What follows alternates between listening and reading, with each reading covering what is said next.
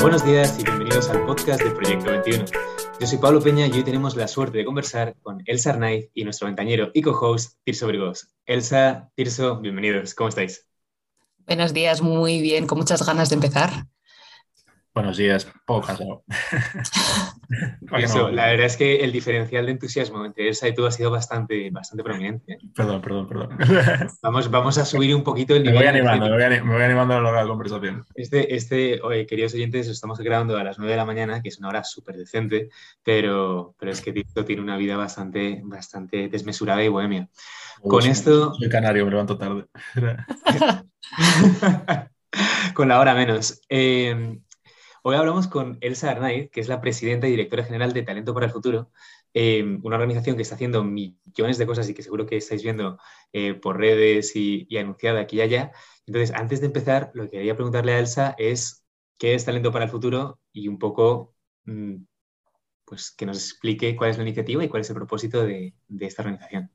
Perfecto, voy a intentar ser eh, breve porque cuando empiezo a hablar de talento para el futuro nunca paro, pero básicamente nosotros somos una, una asociación que lo que busca es hacer incidencia política por y para los jóvenes. ¿no? Nuestra, nosotros nacemos porque vemos que hay una desafección brutal en los jóvenes, pero que esta desafección tan solo, o sea, no es unidireccional. ¿no? O sea, realmente nosotros tenemos que asumir que tenemos una parte de culpa eh, o responsabilidad ¿no? en eh, que las instituciones no nos estén haciendo caso. Es verdad que los partidos políticos ahora mismo están centrados en otras cosas que no son el voto joven, porque electoralmente les costamos mucho menos, ¿no? Y por lo tanto, pues tiene sentido que, que no se dirijan tanto a ti. Sea, al fin y al cabo esto también es como una empresa, ¿no? Los votos son eh, su moneda de cambio y por lo tanto si tú eres menos te van a hacer menos caso. Pero aparte de la parte de culpa que tienen los partidos políticos e instituciones, vemos que los jóvenes realmente no están participando más allá de manifestaciones, que están muy bien y obviamente se cambian las cosas manifestándose, redes sociales y eh, votando. Pero votamos muchísimo menos que los adultos, eh, aparte de ser menos personas, votamos un 6,6 menos, que bueno, dirás, no, no es mucho, realmente sí que acaba afectando y por lo tanto eh, decimos, oye, algo hay que hacer, ¿no? Eh, tenemos que demostrar que hay una otra tercera vía, ¿no? Eh, y esa vía es la incidencia política. Entonces nosotros lo que hacemos básicamente es, por una parte, enseñar a los jóvenes que pueden participar en política más allá de los partidos políticos, ¿no? Que no solo eso es la única forma de estar en la vida política y hacer que tu voz se oiga. Y por otra parte, la parte de los, las instituciones y partidos políticos, demostrarle que los jóvenes no son un sujeto ¿no? complementario o que alienígena al sistema, sino que debería ser eh, la juventud como un factor transversal en la elaboración de políticas públicas, porque al fin y al cabo lo que nosotros buscamos es que se nos se nos tenga en cuenta y que nuestra voz esté representada cuando vayamos a elaborar cualquier tipo de política pública. Y esto no lo digo yo porque me lo he inventado, pero sí que es verdad que hay diferentes estudios que lo certifican y más que nada, por ejemplo, lo podemos ver en, la ayuda, la cooperación al desarrollo, etcétera, que siempre se dice que si tú vas a un país eh, en África y te sala, mira, te voy a ayudar, tal, tal, tal, y tú no haces caso de lo que te están diciendo, seguramente lo que pase es que eh, esa solución que tú estás poniendo no sirva de nada. Pues aquí es un poco de lo mismo, ¿no? Oye, ¿por qué no empezamos a hacer caso a las generaciones jóvenes, que van a ser las generaciones no tan jóvenes dentro de unos años, para elaborar esas políticas públicas que van a tener un efecto en, el futuro, ¿no? Véase pensiones o cualquier medida relacionada con, la emergencia climática. Entonces, eso, básicamente hacemos incidencia política, pero sí que es verdad que tenemos mucho énfasis también en la parte de pedagogía y de divulgación de, qué, es la política más allá de los partidos. Se te ve un poco entusiasmada, Elsa. Se te ve, vamos. Eh, es un proyecto, es un proyecto interesantísimo. Eh, y, quería incidir ahora un poquito más como en la parte que has hablado de la desafección de los jóvenes, tanto con la política como con la democracia, eh, dar unos datos rápidos para que nuestros oyentes tengan algo de contexto y saltar directamente a las preguntas más de, Chicha, donde, donde Tirso me ayudará y, dará su, su comentario de, de, perito democrático.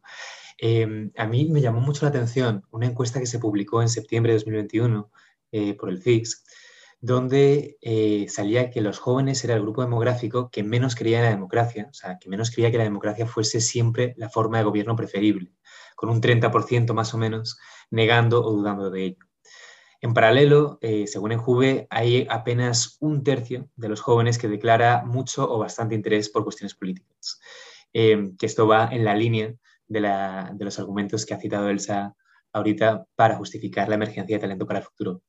Lo que queríamos conversar, Tirso y yo, contigo, Elsa, hoy, es entender un poquito cuáles son las causas, o sea, esto de dónde, de dónde viene, Em, segundo, pensar en maneras concretas de cómo involucrar a los jóvenes en, democracia, sabiendo que opinamos de formas muy distintas, ¿no? O sea, cómo, cómo podemos eh, capturar esa, esa diversidad. Y tercero, discutir políticas concretas donde pueda existir un conflicto intergeneracional, de forma un poco más sustantiva, discutir, vale, qué cosas, digamos, qué cosas concretas son las que les afectan más a los jóvenes y que a lo mejor no estamos teniendo el peso necesario en la, discusión política. Con esto empezamos con el diagnóstico y que, la, que es la primera patata caliente que le voy a enviar a Elsa, que es de dónde viene esta insatisfacción que de la que has hablado eh, con, mucha energía de los jóvenes con la democracia y con la política, y si de verdad estamos mm, magnificando problemas que, siempre han existido. O sea, ¿esto es algo de siempre o vamos realmente a peor? Elsa, tienes la palabra. A ver, eh, yo creo que hay tres fuentes, ¿no? O tres factores, por supuesto hay muchísimos más, pero yo me voy a concentrar en, tres hoy porque si no, no acabamos nunca, ¿no? Eh, yo creo que por una parte eh, tenemos la fuente económica, luego está una parte que es la, falta de liderazgo y por último yo creo que hay una falta de pedagogía, ¿no? Que más o menos lo, he ido diciendo antes al principio cuando hacía el diagnóstico de por qué nace talento para el futuro, ¿no? Por una parte tenemos la, fuente económica, ¿no? O sea, sí que es verdad que todas sus generaciones han tenido sus más y sus menos y en nuestro caso, ¿no? Pasado por dos crisis. Por una parte, eh, la del 2008, de la que nunca nos hemos conseguido recuperar totalmente, y por otra parte, la de la COVID-19, ¿no? que es muy reciente, pero sí que es verdad que, que, está afectando porque sobre todo estas personas que se acaban de graduar, véase en mi caso, yo he tenido suerte, pero mucha gente se acaba de graduar y no encuentra trabajo. Y luego, por otra parte, además, que no es simplemente económico, pero sí que es una crisis que afecta también a la economía, es la parte de, la emergencia climática. ¿no? Vivimos en una constante crisis eh, y que se va a ir empeorando. ¿no? Entonces, yo creo que sí que es verdad que las generaciones que, ¿no? de que tenemos ahora mismo unos 20, de 20 a 30 años, hemos nacido con la promesa ¿no? de que si estudiamos una carrera y un máster íbamos a conseguir trabajo. Entonces, cuando llega el momento de la verdad, nos hemos dado cuenta de que esto no es así, que hay una gran competitividad y que no ha dado lugar a mejores trabajos, sino en jóvenes sobrecualificados y que no encuentran trabajo y que ya no hay respuestas para, estas preguntas. ¿no? Entonces, eh, como bien decía Pablo Casado el otro día, hay, eh, los políticos ¿no? Eh, y los representantes institucionales están aquí para, resolver nuestros problemas. Entonces, si los jóvenes han visto que mm, voten a quien voten, las crisis siguen ahí, ¿no? pues deciden que para qué votar, ¿no? Entonces dejan de votar, ¿no? Por si estas personas a las que les pago no están resolviendo mis problemas, en este caso los problemas económicos, no encuentro trabajo, por mucho que yo estudie, pues para qué me involucro o, voto, ¿no? Que es la forma más directa. Luego creo que está la, falta de liderazgo en los partidos políticos, porque creo que ahora mismo, eh, bueno, debido al sistema electoral que tenemos, que es verdad que hay problemas estructurales, ¿no? Tenemos unas listas cerradas en la cual, ¿no? Los que se eligen ya eh, están establecidos. Estos líderes, tú ya sabes que por mucho que votes al PP o al PSOE, tú no vas a poder elegir quién va a salir ¿no? y quién sería el presidente del gobierno o el presidente de tu comunidad autónoma, ya sabes quién es la persona. Entonces, el problema aquí está en que tú pones la fe no en un, programa electoral, sino en la cara visible del partido. Y lo que yo veo es que durante los últimos 10 años, incluso desde 2008, ¿no?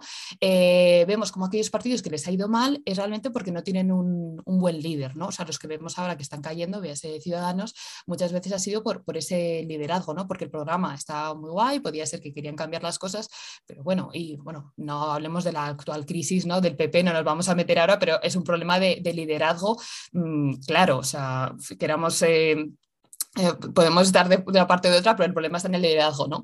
Y luego, por ejemplo, me atrevería a decir que ahora mismo el partido con el mejor líder, al menos para sus simpatizantes, ¿no? Es, es un poco Vox, ¿no? Porque creo que Pedro Sánchez no lo podemos, eh, no lo podríamos analizar porque realmente ahora mismo está en el gobierno y creo que es diferente, pero si tú ves ahora mismo a quién votan a los jóvenes, es a quien ven un, líder fuerte, ¿no? también quieres que estás, si vamos a la primera fuente, que es un problema económico, tú quieres una persona que te vaya a resolver los problemas y ahora mismo el único líder fuerte real que veo eh, compartido sería Vox, porque Yolanda Díaz me parece que no lo podemos meter en esta, en esta casilla porque realmente no tiene un común partido eh, detrás, ¿no? O sea, sí está en Podemos, pero realmente no, no. Entonces, yo creo que si mm, estamos votando a personas y no a programas debido al sistema electoral y, que tenemos, ¿no? Eh, y vemos que las personas que están siendo elegidas para representarnos no nos generan confianza, ¿no? Pues para qué participar y votar en política, ¿no? Entonces, eh, esto sería como el segundo factor que veo yo. Ya por último, creo que, y por supuesto, estas no son las únicas causas de la desafección, pero creo que hay una gran, gran falta de didáctica y pedagogía. O sea, yo creo que obviamente esto también tiene sus, factores factores, pero creo por, por un lado no entendemos bien cómo funcionan las instituciones. O sea, ni yo misma, eh, trabajando en esto, comprende realmente bien cómo funcionan las instituciones, a no ser que hables con una persona que está dentro o eh, te pases la vida estudiando cómo funcionan los, parlamentos autonómicos, los ayuntamientos, cada uno van eh, de una forma distinta y ya no hablemos de la burocracia interna que acaba cambiando ¿no? dependiendo de las personas que estén. Entonces, no puede ser que, a no ser que tú estudies derecho o ciencias políticas, no sepas cómo, cómo funciona tu, tu sistema. ¿no? Eh, no puede ser que no entiendas hasta qué punto las competencias de las comunidades autónomas están descentralizadas o que viene de la Unión Europea y que no. Entonces, bueno, yo creo que eso es un problema que se podría solventar ¿no? Eh, si volviéramos a instaurar esta asignatura que había antes, que se llamaba Educación para la Ciudadanía. Sí que es verdad que con un foco más eh, claro en, en, esta cultura política, ¿no? Pero bueno, que yo creo que el problema no está solo en lo que uno estudia, ¿no? No podemos achacarlo todo a la educación siempre, creo que es un argumento también un poco fácil, sino que también creo que el problema está en lo que consumimos cada día, ¿no? Nosotros al fin y al cabo nos vamos informando de redes sociales, eh, ya no leemos tanto los periódicos y si lees los periódicos son los titulares que te ponen en Twitter, ¿no? La gran mayoría de personas.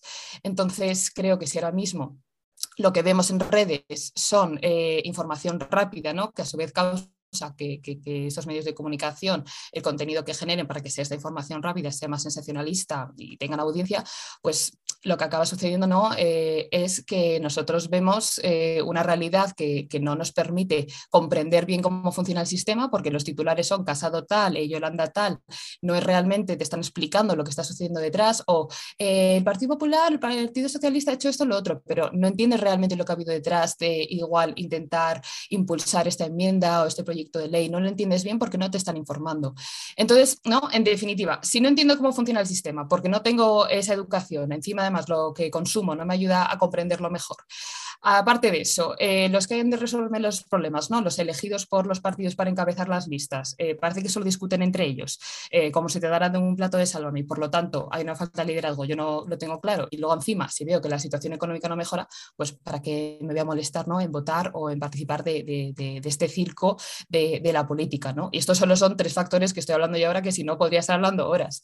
Entonces, eh, ¿Estamos magnificando los problemas actuales? Pues a ver, yo creo que tenemos que pensar que sí, que todas las eh, generaciones han tenido sus más y sus menos y que no, no me vale este argumento de decir, no, es que antes estábamos mucho peor, antes había guerras, tal, ahora hay democracia y vivimos muy bien. Vale, muy bien, pues justo por eso, ¿no? Porque vivimos en democracia y sí que pues, la pirámide de Maslow eh, ahora mismo estamos mucho más altos, nos podemos permitir, ¿no? Decir, oye, mira, igual hay que seguir mejorando el sistema, ¿no? Es como cuando en España te dicen, no, es que España estamos muy bien en, en igualdad de género y en violencia de género comparado con otros países muy bien, pero eso no quiere decir que haya que mejorarlo, ¿no? O sea, siempre se puede seguir mejorar por muy bien que estemos en términos absolutos mirando indicadores.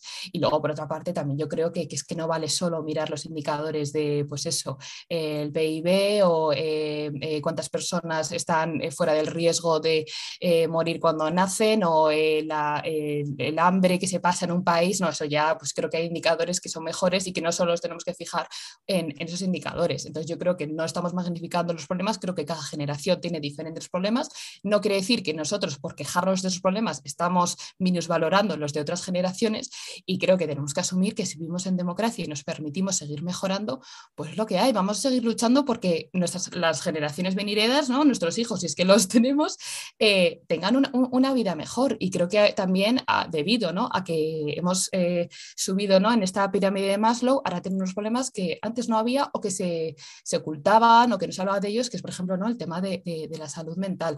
Entonces, yo creo que, no estamos magnificando, yo creo que muchas veces eso es un argumento muy fácil, al igual que es muy fácil decir ¿no? que estamos súper mal y que las generaciones anteriores estaban súper mega bien. Obviamente hay que analizarlo de forma relativa, pero creo que sí que es verdad que se nos ha vendido una moto que igual a otras generaciones no se, no, no se les vendió, ¿no? que es que si estudiabas, hacías esto, lo otro, ibas a tener una estabilidad y iba a ir todo mucho mejor.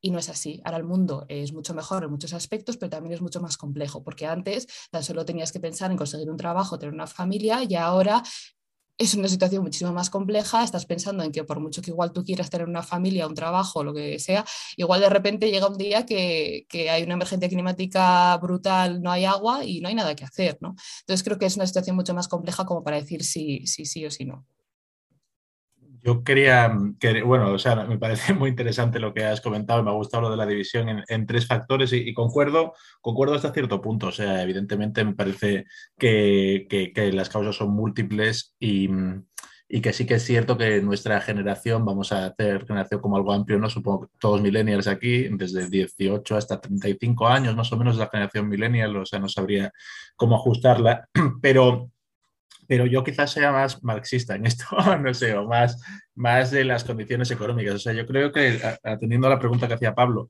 lo de la insatisfacción con la democracia, em, yo creo que lo más importante son las condiciones materiales. Como muy bien has dicho tú, eh, nuestra generación se ha comido dos crisis, sí que hay una promesa incumplida, pero lo que nos estabas diciendo a mí es que me recuerda mucho a lo que nosotros nos hemos referido como el momento reformista anteriormente, que pareció que moría un poco en 2019, ¿no? Fracaso de los dos partidos que habían surgido, el 15M barra luego la regeneración política enterrada, y yo por eso le pongo bastante menos fe a la idea esta un poco más de virtud cívica, neorepublicana, de la educación y demás. O sea, no, no creo que vaya a tener un efecto significativo. O sea, creo que lo que tendría un efecto significativo en que los jóvenes tuvieran mejores perspectivas y demás no es tanto las listas abiertas o más educación o demás, sino las condiciones económicas puramente. Me da la impresión, la democracia me parece más resiliente que otros sistemas, eh, pero creo que a pesar de todo, a pesar de poder votar y demás, es, una, es un sistema que sigue teniendo, y como dijo Julia la semana pasada, perdón por el anglicismo, tiene que, depende de la output legitimacy, ¿no? O sea, depende de lo,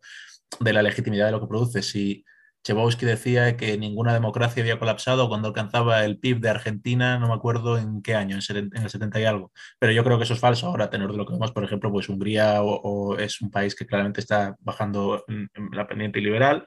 Varias democracias europeas lo mismo, especialmente con poderes de emergencia y todo esto últimamente. Um, y sin ir más lejos, bueno, Venezuela se me ocurre, ¿no? Después de, de punto fijo y tal. Em, entonces, yo creo que las condiciones económicas son importantes, que la democracia es menos resistente de lo que pensamos y que ahí es donde más, se me el boli, eh, de ahí es donde más tenemos que, fijar nuestras acciones. ¿Qué pasa? Que sí, o sea, los jóvenes participan menos y por tanto se les escucha menos y por tanto al final, por ejemplo, es muy goloso el, el, voto pensionista o funcionario, todo el respeto a pensionistas y funcionarios, pero, pero evidentemente hay unos incentivos bastante poco fuertes para, romper, por ejemplo, el mercado dualizado en España, porque ¿para qué? Si me votan menos. Yo, yo incidiría mucho en el tema de la participación y el tema económico. Los jóvenes, por ejemplo, los partidos que más votan es a Vox y estuve mirando el CISE otro día, de los que no tenían derecho a votar, Podemos seguir teniendo bastante más fuerza de la que tiene entre el resto de grupos de edad. Yo lo entiendo, al final es un poco darle la vuelta al tablero, ¿no? O sea, romper un poco con, lo que hay.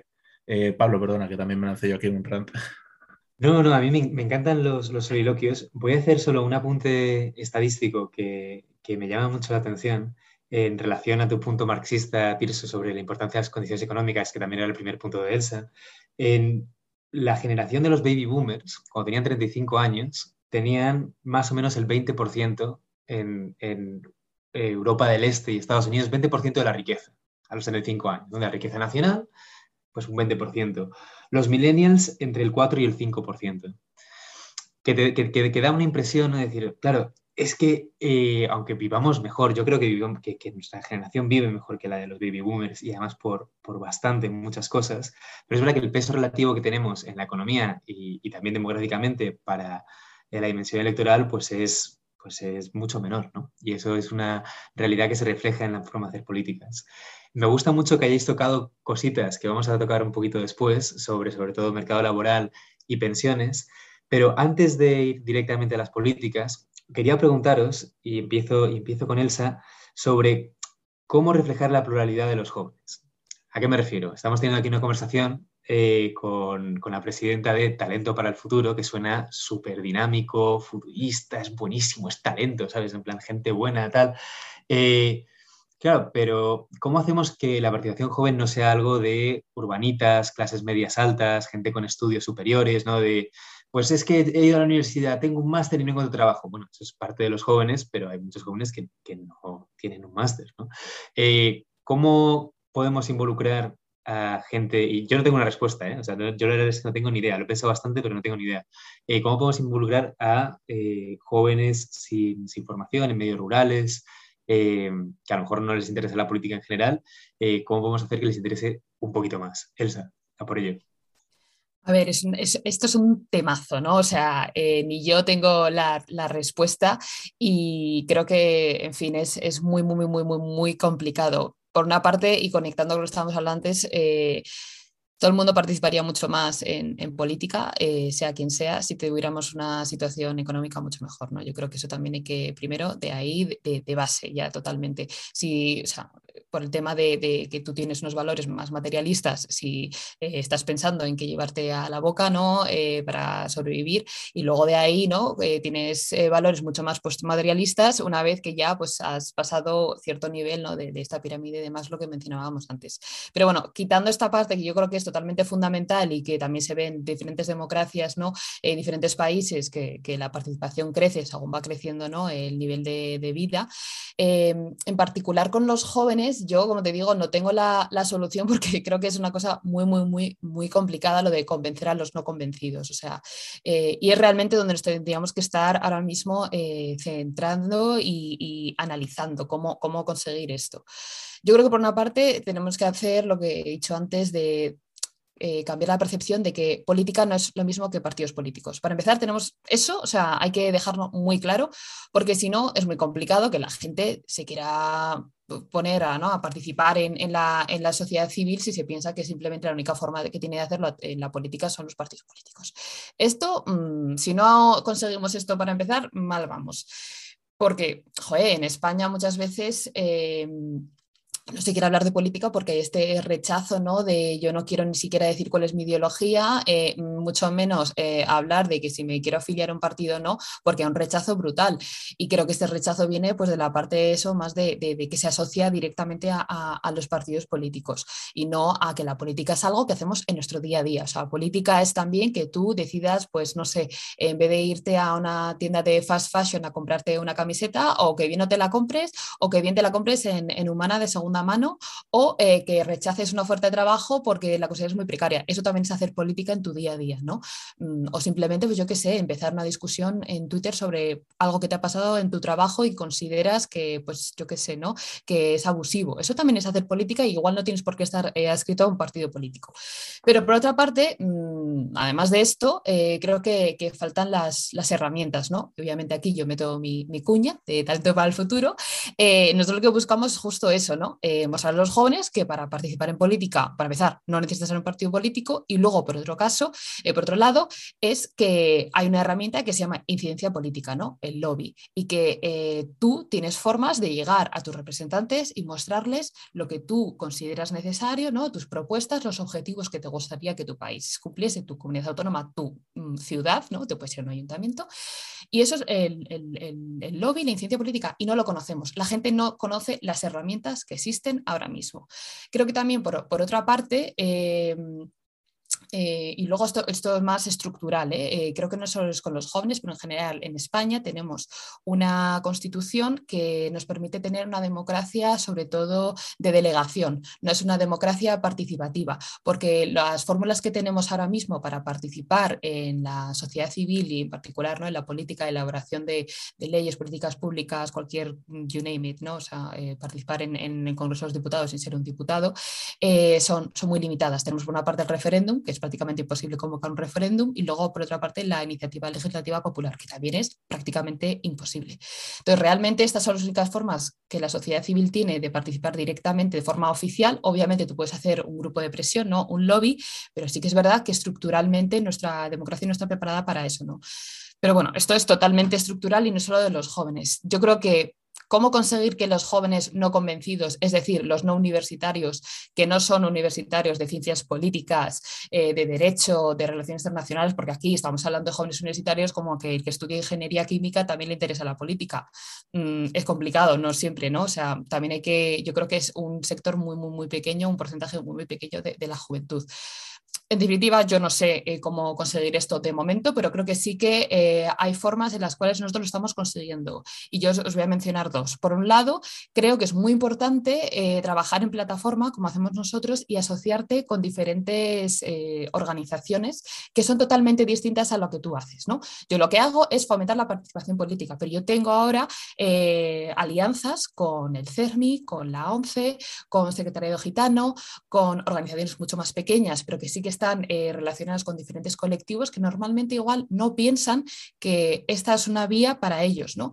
Em, creo que por una parte eso es muy importante porque llegas a personas que no has llegado antes y eh, por otra parte, esto te ayuda eh, a asociarte ¿no? con diferentes organizaciones que no tienen nada que ver con lo que estás haciendo tú, a aprender cómo hacer accesible tu, plataforma. O sea, em, sí que es verdad que una persona ciega puede ser una persona universitaria, pero es un sector de la población que normalmente igual no participa tan activamente en, una asociación que no sea eh, dirigida a su colectivo. ¿no? Yo creo que es muy importante decirle a, una persona que está pues, en la Fundación 11, en la, parte de juventudes progresistas de la 11, ¿no? que es como la parte que tienen para los jóvenes, decirles, oye, es que vosotros no tenéis que hablar solo de, temas relacionados con, discapacidad visual, es que tú también puedes estar hablando de economía circular. ¿no? Y para eso es necesario que organizaciones como la mía aprendamos a qué es necesario para hacer accesible tu plataforma. Por ejemplo, una cosa tan simple como describir las imágenes. Yo no tenía ni idea de lo que era esto. Y esto solo ha, surgido porque me he puesto en contacto con diferentes organizaciones y nos han dicho, oye, mira, tenéis que hacer esto.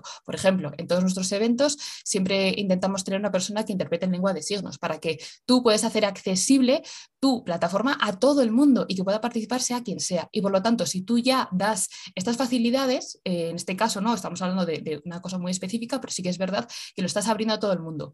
Y luego, eh, eh, por otra parte, creo que obviamente esto es un, solo un, factor que puede ayudar, pero creo que otra cosa que ayuda mucho y que no hemos conseguido aún nosotros porque es muy complicado es eh, cambiar el discurso. Y para esto tú lo que tienes que hacer es irte a hablar con esos jóvenes que no están convencidos, ¿no? Irte, yo qué sé, eh, yo un día tuve un evento en el que había unos chavales de FP, no me acuerdo de qué era la FP, pero no tenía ni idea de lo que le estaba hablando y, yo parecía que le estaba hablando en otro idioma, porque yo no sabía, o sea, decía, ¿cómo puede ser esto que tenemos prácticamente la misma edad y yo no soy capaz de transmitirte lo que es la política, lo que es eh, hacer incidencia? Eh, no, no lo sé. Entonces creo que ahí también, y conectando con lo que he dicho antes, ¿no? de asociarte con diferentes organizaciones y que te enseñen cómo hacerlo accesible, en este caso, pues no, eso, la interpretación en lengua de signos o describir las imágenes, pues también cómo hacerlo accesible, decir, oye, bájate del carro de aquí, el discurso universitario elitista y entiende cómo transmitir esto a todo el mundo. Y creo que eso es lo más complicado. O sea, yo la verdad que ahí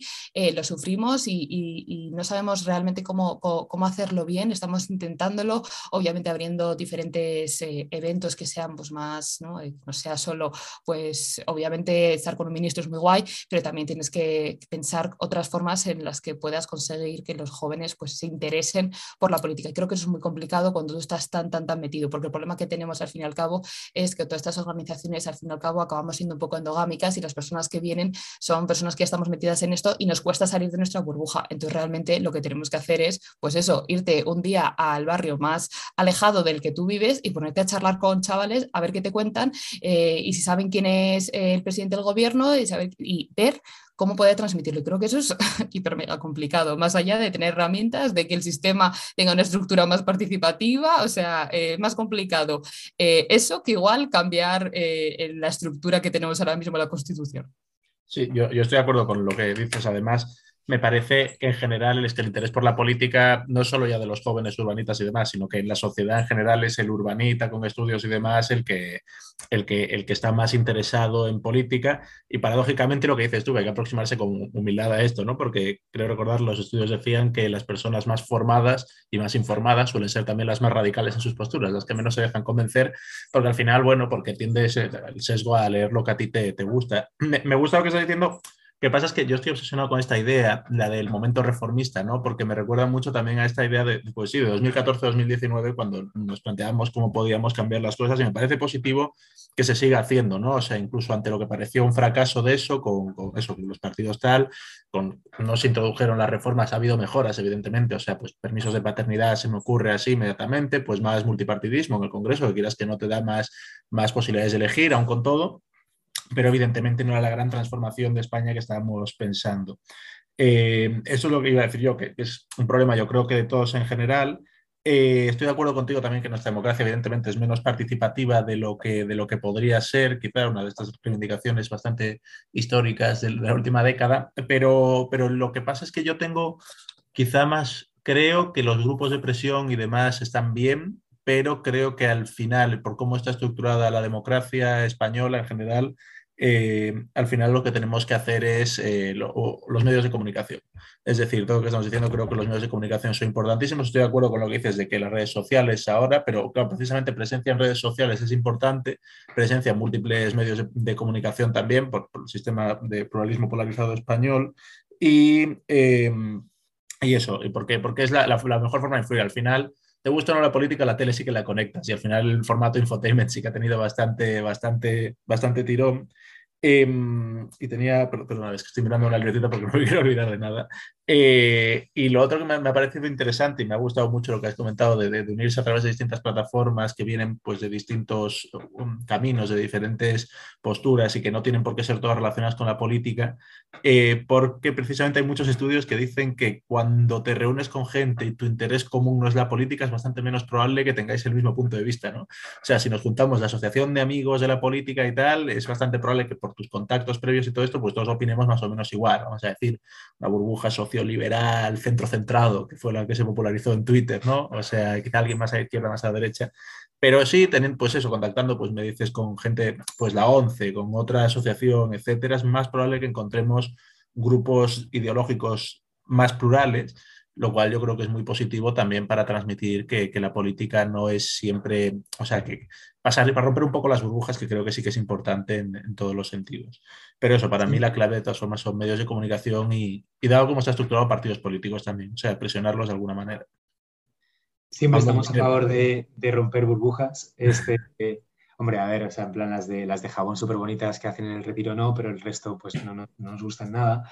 Eh, gracias Elsa por los consejos de cómo hacer lobby y tener incidencia, porque al final en Proyecto 21 queremos mejorar la calidad de la democracia y, avanzamos pasito a pasito eh, y tenemos mucho que aprender de, temas de incidencia. Entonces esto es súper interesante.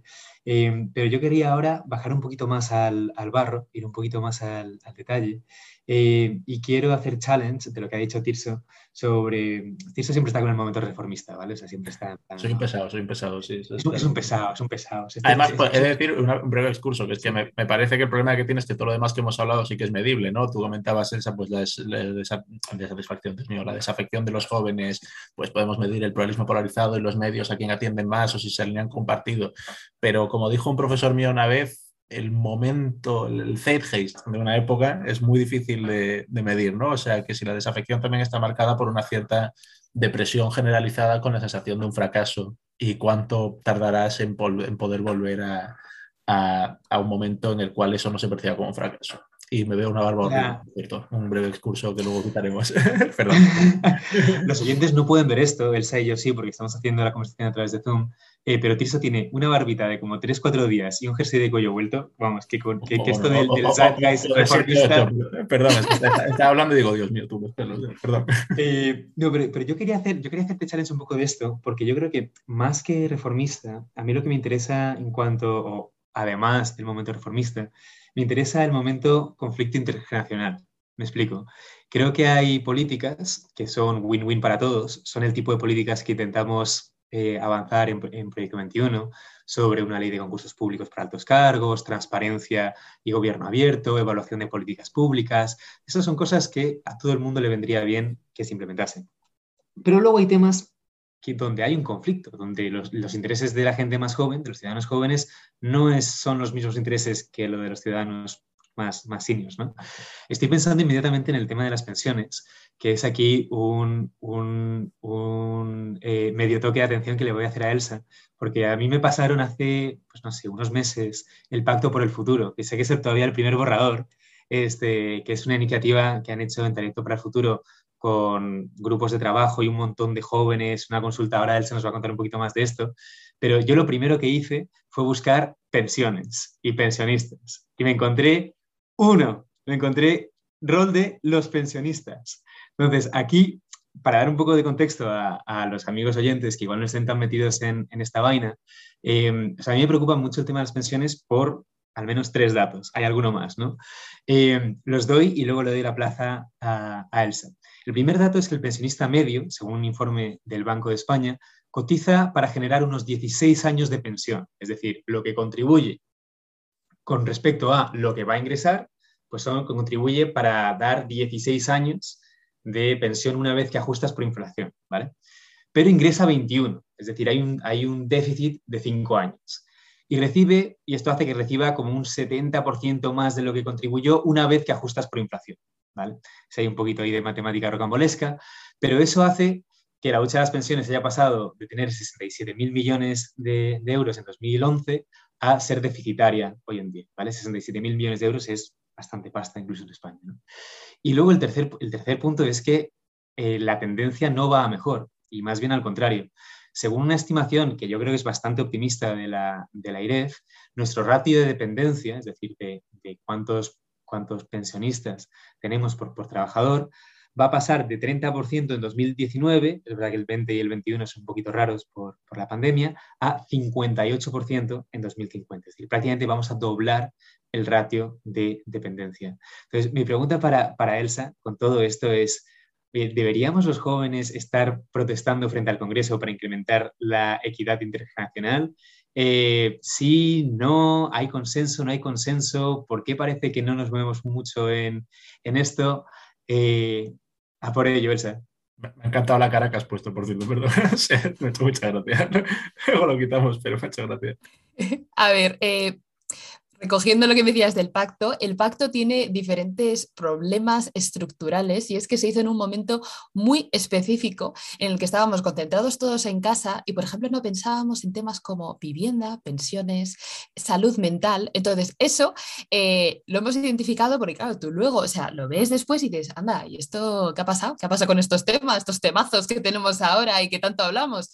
Sí que es verdad que, le falta eh, esas partes, el pacto es como, por así decirlo, no, nuestra constitución. Ahora hemos hecho, hemos terminado ya la revisión, de hecho los coordinadores tenían que entregarla ayer la, última revisión de, todo el pacto y tendremos el evento de presentación, por así decirlo, el, 3 de marzo. Y de ahí se quedará ahí las propuestas que ya están, aunque no incluyan, pues eso, eh, más temas de pensiones, de vivienda, de salud mental, pero la idea es que obviamente eso es el primer documento y que se seguirá haciendo. Pero sí que es verdad que es muy, es muy curioso, ¿no? Ver cómo, cómo los jóvenes en ese momento estábamos concentradísimos en casa y las temáticas que salieron de un proceso de co-creación no incluían cosas tan importantes que hemos visto ahora, ¿no? Y yo creo que también conectándolo un poco con, con el tema de si deberíamos salir y por qué los jóvenes no salen a las calles para protestar en frente del Congreso, yo creo que para empezar sí tendríamos que salir y demandar ¿no? más solidaridad intergeneracional y eso es lo que intentamos hacer. Sí que es verdad y quiero poner aquí un punto un poco optimista, que yo creo que aquí a lo tonto nos vamos siempre a, lo negativo, eh, por mucho que yo aquí me esté riendo, acabo hablando eh, de cosas muy negativas, pero creo que sí que es verdad eh, que algo hemos conseguido en los últimos meses, al menos yo veo que hay un cambio en los políticos con los que hablamos y los discursos de ciertas organizaciones y sí que es verdad que al menos la palabra intergeneracional se está metiendo. De momento igual es un poco más postureo, puede ser, pero oye, se está metiendo en el discurso y el discurso es una cosa muy importante eh, porque el discurso acaba estableciendo la agenda política. Entonces, si se mete un poco ya la palabra intergeneracional, solidaridad intergeneracional, pues oye, vamos más o menos bien. Pero eso no quiere decir, como digo, de momento es un poquito más de postureo y de que es una palabra que queda muy bien, una palabra muy larga, pero queda trabajo eh, por hacer, ¿no? Creo que, por supuesto, ¿no? habría que salir a, las calles, porque por mucho que eso, sí, ciencia política, grupos de presión, talento para el futuro, todo lo que quieras, eh, hay, como te escuchan muchas veces, ¿no? es haciendo la presión más de estar en la calle enfrente del Congreso. ¿Por qué creo que esto no, está ocurriendo? Pues por muchas cosas que ya hemos ido hablando un poco antes, ¿no? Creo que por una parte la, gran mayoría de los jóvenes no sabe estos datos que tú has dado ahora, ¿no? Eh, hay una falta de información brutal. Eh, yo creo que, claro, mm, la mayoría de la población joven no está involucrada en política como os he hablado antes y por lo tanto no siempre están al tanto del tema de las pensiones o incluso aunque estén al tanto a veces no llegan a comprender los datos que, tú, que tú has dado, ¿no? Y creo que es algo muy importante de tener en mente, que y esto aquí también va con lo que decíamos antes de, de los medios de comunicación. Los medios de comunicación tienen un rol brutal y lo que recibimos ahora son mensajes cortos, eso, infotainment, y realmente pues mm, nadie se molesta en entender realmente lo que pasa con las pensiones, a no ser que, te que, seas tú el pensionista, ¿no? Ahora mismo somos muy pocos los jóvenes lo que estamos diciendo, oye, chavales, que es que esto eh, dentro de unos años nos va a tocar a nosotros y ya no está tocando sostenerlas con un mercado totalmente precario y unos trabajos de mierda. Eh, entonces, ya me dirás tú cómo vamos a conseguir sostener esto dentro de unos años, que encima no estamos teniendo en cuenta pues esos factores que, de los que hablaba antes, tipo emergencia climática, que igual de un momento a otro eh, se nos cae el mundo por unas cosas que no podemos controlar o que sí que podíamos controlar y no hemos querido, ¿no? Entonces, creo que si no sabes que este problema existe, ¿no? No eres consciente de la gravedad de él, ¿cómo? Ni siquiera te vas a plantear manifestarte, ¿no? Entonces, por mucho que sí que deberíamos estar ahí, mm, para empezar, no sabemos que existe, por lo tanto, no vamos a estar manifestándonos. Luego, lo que he mencionado también antes, ¿no? De las falta de herramientas de, participación, creo que la gente no se está manifestando y no es consciente de esto, porque también es complicado, incluso aún sabiéndolo, eh, realizar un cambio en el sistema, ¿no? O sea, para que igual a veces esto de la indefensión aprendida, ¿no? Porque yo voy a participar en esto si realmente no puedo cambiar nada, si eh, Yolanda Díaz se reúne con la COE, eso, las patronales y los sindicatos para la reforma laboral y no se reúne con los jóvenes o con asociaciones de, me lo invento, emprendedores, porque también eh, les, va, ¿no? les, va, les va a afectar. Entonces, pues esa parte de decir, oye, mira, es que mm, ¿para, qué voy a, ¿para qué voy a participar si nadie me va a hacer caso? Entonces, en definitiva, eh, creo que sí que deberíamos estar ahí pidiendo más solidaridad intergeneracional, no solo por el tema de las pensiones, la solidaridad intergeneracional también se ve en otros temas mm, tan remotos como, yo qué sé, la economía circular. Tú, la gente, te ves una persona de 60 años, le hablas de economía circular y te dice, ¿de qué me hablas, niña? ¿no? Entonces, yo creo que también eh, tenemos que ir eh, quitando como el estigma o, ser conscientes ¿no? de que la juventud y el tema intergeneracional es algo muchísimo más transversal que son los temas económicos, tipo esto, pensiones, trabajos, etcétera. Yo ahora, ahora quería, quería coger la, pelota y pasársela a Tirso, porque cuando estabas hablando de, las, eh, de, por qué no nos manifestamos, Elsa, yo le he escrito por el chat interno a Tirso, oye, organicemos una manifestación, o sea, la organizamos nosotros. Eh, Tirso me ha dicho que estoy loco, que no es, que no es, que no es incorrecto tampoco, ¿no? Pero quería, quería hacer un poquito la opinión de Tirso sobre, oye, si, si nos tomamos en serio la palabra de Elsa, de, oye, deberíamos de, no digo como Proyecto 21, ¿no? Pero así como en general en la, en la, en la vida, Pablo y Tirso manifestándose ellos solos en frente del Congreso. Elsa, ¿dónde está? Bueno, hombre, a ver, Elsa, se apunta, digo yo, ¿no? Hombre, claro, sí, sí, no, yo tan solo Imagínate, imagínate que nos envía las barricadas y luego no viene, ¿sabes? En plan como Miguel Bosé, con eso de Yo voy, yo voy.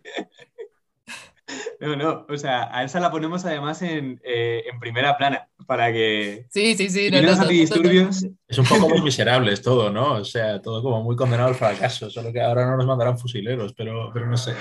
No, pero dime, dime, perdón, Pablo. Que te... No, no, o sea, la pregunta, la pregunta, ¿tú cómo ves esto de, de, una acción, o sea, como una herramienta más de incidencia? Sé que conecta más bien con, con la pregunta anterior, ¿no? De cómo incidir, pero que esto que decía eh, Elsa de hacer alianzas y de cambiar el discurso, el tomar las calles. A mí no, esto? Sí, no me parece mal, no me parece mal. O sea, pero un poco Respuesta sí. A ver, me dice, me dice, me dice, haz una manifestación por tal y cual. Y yo, a ver, creo que tiene, lo que pasa, una manifestación, evidentemente, mira, algo que me fastidió mucho ayer eh, fue el editorial este de Ángels Barceló de, lo de, estampismo, lo de manifestarse frente a la sede del PP. Yo, a ver, o sea, como muy bien dijo Luis Orrioles luego en Twitter, una cosa es si hubieran tomado la sede y hubieran entrado allí rollo Capitolio, pues, pues vale, o sea, claro, evidentemente, pero que la gente se manifieste frente a su partido político para exigirle X y por mí como si está Manolo del Bombo dándole ahí un rato en las barricadas. Eh, y yo creo que sí que es algo que es verdad que se ha atendido y además creo que es un problema especialmente en la derecha, que ahora me parece que hay una cierta ventaja, que es que precisamente la presencia de un gobierno de izquierdas, más pues, la pandemia, más todo esto, ha hecho que que yo creo que haya mayor nivel de participación y más voluntad de participar en este tipo de manifestaciones por parte de gente de derechas. Y yo creo que eso es positivo. O, sea, yo creo que es positivo tomar las calles hasta cierto punto, que la ciudadanía se exprese. A mí una manifestación de jóvenes por temas de jóvenes a mí me parece una idea buena porque es verdad que es una forma de poner presión. Sigo pensando que la presencia en medios de comunicación de un partido político y quizás que yo soy eh, un Alfonso Guerra de la vida, ¿no? que creo mucho en la política institucional, pero, pero, pero yo creo que es importante y me parece que no, es, no, es, nada mala idea, de hecho es algo que deberíamos fomentar, la idea de que participar en manifestaciones no te hace ni un rojo peligroso ni un facha peligroso, sino una persona que está participando políticamente de una forma totalmente legítima. Me parece muy, muy bien. Yo creo que eso se ve sobre todo con, las manifestaciones más de carácter ¿no? ecologista y así que, que, que, esa gente sí que se moviliza y que muchas veces eso tenemos ese rechazo a la movilización porque pensamos que es que, y volvemos al mismo de antes, es que el problema también también que tenemos en España de este estigma de en cuanto te politizas, adiós muy buenas, o sea, o facha o rojo. No, perdona, igual yo me puedo manifestar y ser un facha o ser rojo, lo que tú quieras, pero que no, no, no, pasa nada por manifestarse, de hecho deberíamos hacerlo más, porque yo creo que el hecho de manifestarnos significaría que somos más libres en el sentido de decir, oye, mira, es que quiero que sepas que mi posicionamiento aquí es este, mm. frente no solo a los políticos, sino al resto de, de, la sociedad. Y obviamente aquí manifestaciones hablamos, ¿no? De obviamente todo pacífico, no queremos que eh, destrocen las ramblas ni nada. Eh, aquí, por favor, un poco de, de, cordura, pero es que yo creo que es, es, muy positivo, o sea, el hecho que estuvieran el otro día en, en ¿no? en, en Génova, que yo de hecho pasé ayer y fue muy gracioso, lo, lo, lo grabé en plan, ay Dios mío, esto es historia, eh, pero, pero es que yo creo que es que, joder, es, es, muy positivo que incluso en un partido más conservador, ¿no? Lo que decía Tirso, que la gente se está movilizando y, y sale a la calle, ¿no? O sea, que te parezca bien o mal lo que estaban manifestando, pues bueno, eso ya es otra cosa, el contenido es otra cosa. Pero el hecho que la gente salga, yo creo que, que, es totalmente positivo y también lo vemos con el tema del 15M. El 15M cambió el panorama político español porque la gente salió y no solo salió, sino que se quedó en la calle, ¿no? Entonces yo creo que eso tenemos que volver a, a retomarlo. Y precisamente yo creo que una de las ventajas que puede tener una manifestación de este estilo, o sea, cuando intentas tocar temas que son salientes, pero no, no polarizados, por así decirlo, ¿no? sino que son más temas de Valencia, eh, es decir, en los que los partidos demuestran más o menos competencia, no tanto si es Sánchez sí o no, por ejemplo, que es la división, o, o, Cataluña independiente sí o no, eh, sino un tema de pues, los jóvenes, ¿no? Y qué políticas tomamos. Tiene la ventaja que puede ser más transversal, que yo creo que al final es, es la mejor manera de, de, incorporar aliados a la causa. O sea, uno de los problemas es cuando una manifestación se convierte en de parte, evidentemente expulsas a gente. Y eso yo creo, aunque creo que luego esto tiene que canalizarse por política institucional y llegar a, a partidos y demás, y yo, evidentemente, por el cargo que ocupo, no voy a hacer proselitismo acerca de las propuestas de cada partido por, por, un, motivo, por un motivo obvio, eh, pero creo que es importante que esas manifestaciones sean lo más transversales posible y que luego lleguen a todos los partidos posibles y que se canalicen de forma institucional y que no Aquí, tenga que caer en el hacer montados un partido, ¿no? Que se decía. Sí, este, yo quería terminar la última pregunta de la, de la entrevista, porque ya se nos, se nos, se nos hace tarde, además Tirso tiene que irse al, al, Congreso. Este, tiene que ver con, bueno, si nos ponemos de acuerdo en los jóvenes, muy, es muy importante que les hagamos más caso, es, más importante que tenga, es importante que tengan un rol más preponderante en la agenda pública y demás. Vale, ¿esto cómo se come? ¿En qué, se, en qué, en qué demandas se traducen? ¿no? Y aquí me quiero ir al mercado laboral. Eh, el paro juvenil en España es altísimo, o sea, ahora hemos recuperado los niveles prepandemia, más o menos un 30%, sigue doblando la media de la Unión Europea. Más o menos España, desde la gran recesión, tenemos el doble de paro que la media de la Unión Europea todo el rato. O sea, es bastante, o sea, reforma arriba, reforma abajo, tampoco, tampoco ha, cambiado, ha cambiado tanto, ¿no?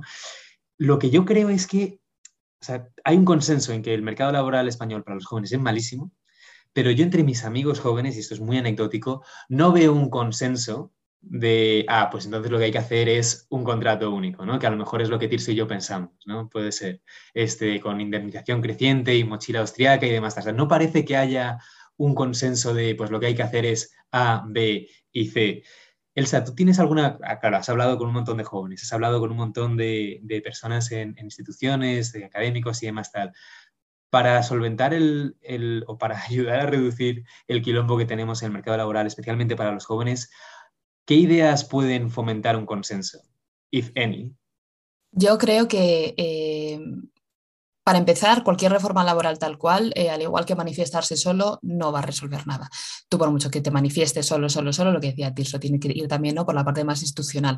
En este caso también, o sea, aunque nos pusiéramos de acuerdo en la reforma laboral, o sea, yo puedo estar de acuerdo ahora, creo que cualquier reforma que, que, que dé lugar a contratos menos abusivos, y en el caso de los jóvenes sobre todo, está estupendo, pero creo que solo una reforma no, no ayuda a nada, ¿no? Entonces yo, en base a las conversaciones que, que, he tenido y también lo que yo, yo, yo pienso, es pues que los contratos son solo una parte del problema, ¿no? Por mucho que aunque tuviéramos solo un contrato único, lo que fuera, eh, eso no va a hacer que de repente el sistema cambie entero, ¿no? Eh, creo que, por ejemplo, hay, eh, como siempre, yo con diferentes factores, pero creo que, por, para empezar, creo que hay una falta de inserción laboral brutal. O sea, esto no lo vas a conseguir teniendo diferentes contratos, ¿no?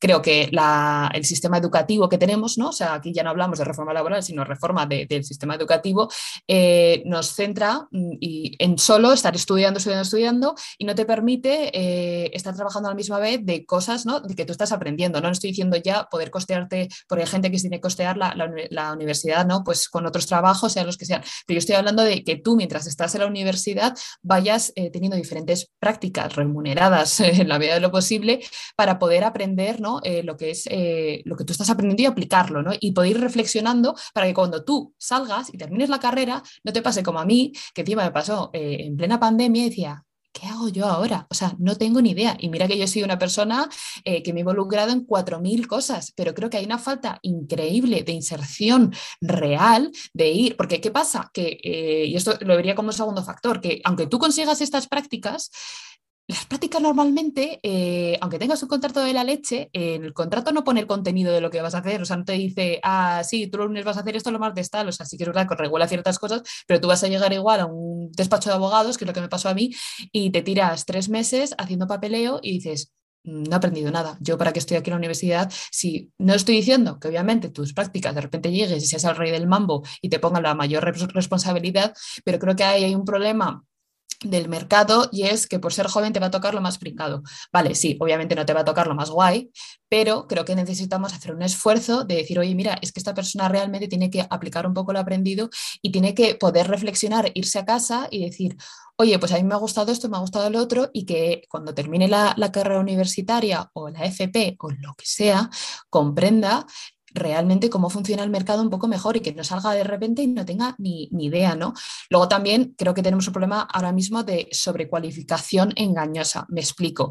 Eh, tenemos 4.000 másters, hay mucha gente que tiene doble grado, yo tengo doble grado y un máster, ¿vale? Eh, y hay gente que tiene, pues eso, un máster, tal, tal, tal, tal, 4.000 cosas. Y ya no te hablo de doctorados, ¿no?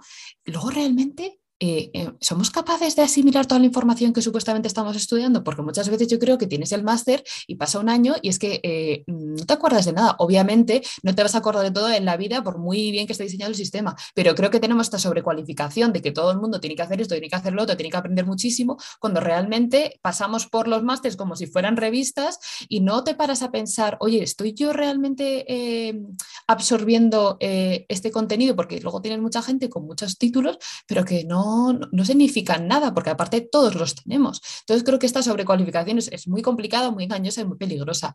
Y luego también, mm, por mucho que haya reforma laboral y haya contratos únicos, otra cosa es que eh, una cosa lo ponga en papel y otra cosa es que, se cumplan ¿no? estos contratos. ¿no? Entonces, no sé, yo creo que en general es un cambio total de, cultura, de cultura eh, de, país, de, la economía, de, cómo funcionan las empresas grandes, pequeñas, eh, tratando a los jóvenes y a las, las nuevas incorporaciones, ¿no? Y yo creo que es que es muy, muy, muy, complicado. No hay, una solución única y, como, siempre, obviamente, pero creo que tenemos que dejar de centrarnos en que los, contratos nos van a salvar. O sea, los contratos están muy bien, pero si no cambiamos todo lo demás, eh, para empezar, mm, ¿cómo vas a llegar a ese contrato? ¿no? O sea... Bueno, con esta, con esta reflexión muy ambiciosa de, Elsa sobre todas las cosas que tenemos que, hacer y los deberes que tenemos como, como sociedad y como ciudadanos. Eh, quiero agradecerles a, Tirso y a Elsa que estén esta mañana con, nosotros. Bueno, Tirso es parte del equipo, así que te lo agradezco, pero un poquito menos. Elsa, de verdad que nos hace muchísima ilusión que estés, que estés aquí. Me ha parecido súper interesante. No, sí, que está diciendo muy interesante, perdón, Pablo. Sí, no, no, no, total, total.